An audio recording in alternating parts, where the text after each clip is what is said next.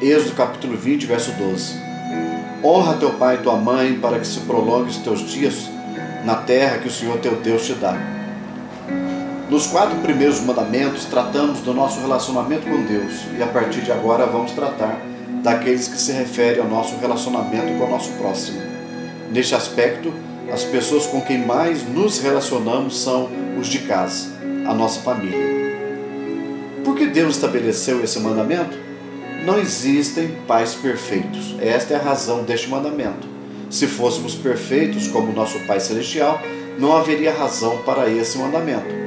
Paulo diz em 1 Timóteo, capítulo 1, verso 9: Não se promulga a lei para quem é justo, mas para transgressores. Ninguém é justo, nem nossos pais.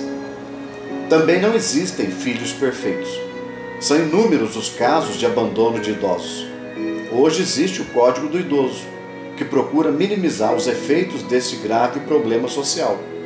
Os mandamentos de Deus visam o nosso bem, e nesse caso, a preservação dos laços familiares ao longo das gerações. Como podemos honrar nossos pais? Esse mandamento deve ser aplicado de acordo com a fase da vida em que nos encontramos. Na idade infantil, honramos nossos pais através da nossa obediência ao que eles nos ensinam. A Bíblia diz: obedeçam, façam o que eles lhes dizem para fazer, imediatamente.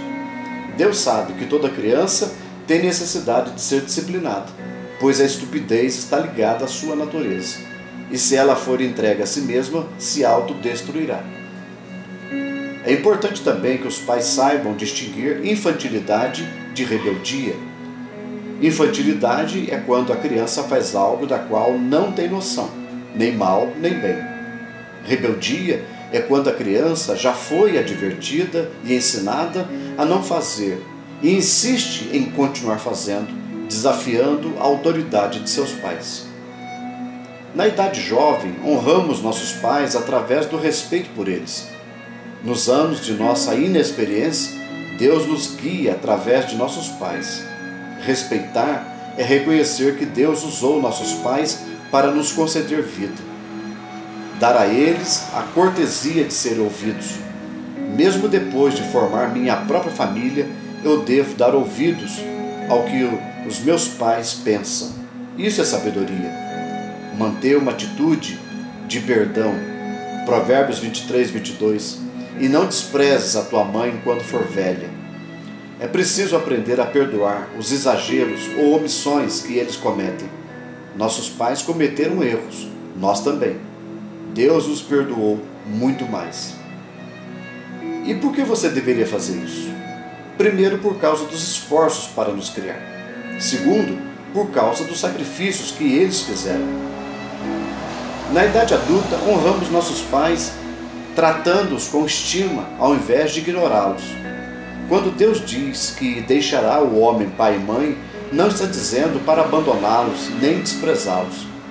Em nossa sociedade, quanto mais velho alguém se torna, menos espaço tem, menos é ouvido, menos é respeitado. A correção deste grave pecado precisa começar dentro de casa. E o que fazer então nesse sentido? Primeiro, manter contato pessoal visitando, ligando, escrevendo. Aurélio diz em seu dicionário que honrar é dar crédito ou merecimento. Nossos pais precisam estar convencidos de que damos crédito e importância a tudo que fizeram e a tudo que são. Os sogros também não podem ficar esquecidos. Temos o exemplo bíblico de Moisés que honrou seu sogro Jetro, dando-lhe ouvidos e Ruth, que não desprezou sua sogra Noemi. Jesus na cruz não esqueceu sua mãe. Os pais têm também a responsabilidade de serem honráveis, mantendo uma vida justa diante dos filhos. Segundo, cuidando deles. Isso inclui levá-los ao médico, fazer compras, pagar contas, transportá-los. Enfim, fazer tudo aquilo que eles já não podem mais fazer por conta da idade ou das enfermidades. É a hora de inverter os papéis, hora dos filhos se tornarem pais de seus pais. Terceiro, desobrigando-os de suas responsabilidades paternas. É neste sentido que o texto diz que os filhos deixam pai e mãe e se unem à sua mulher. Deve ser praticado. Os filhos devem sair da barra da saia da mãe. Não tem nada que continuar dependurado no pescoço do pai, dependendo de seu dinheiro, da sua comida. Os filhos têm que aprender a se virar sem os pais. Têm que crescer e deixar de explorar seus pais cansados. Foi o que Jesus fez na cruz. Desobrigou Maria de qualquer participação na sua missão. A missão era dele, não dela. Ela já não tinha mais a obrigação de socorrê-lo.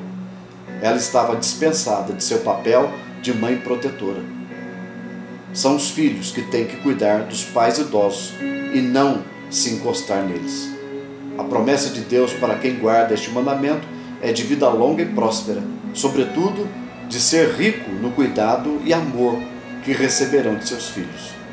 Quem é bom filho será abençoado como pai e será amparado sempre.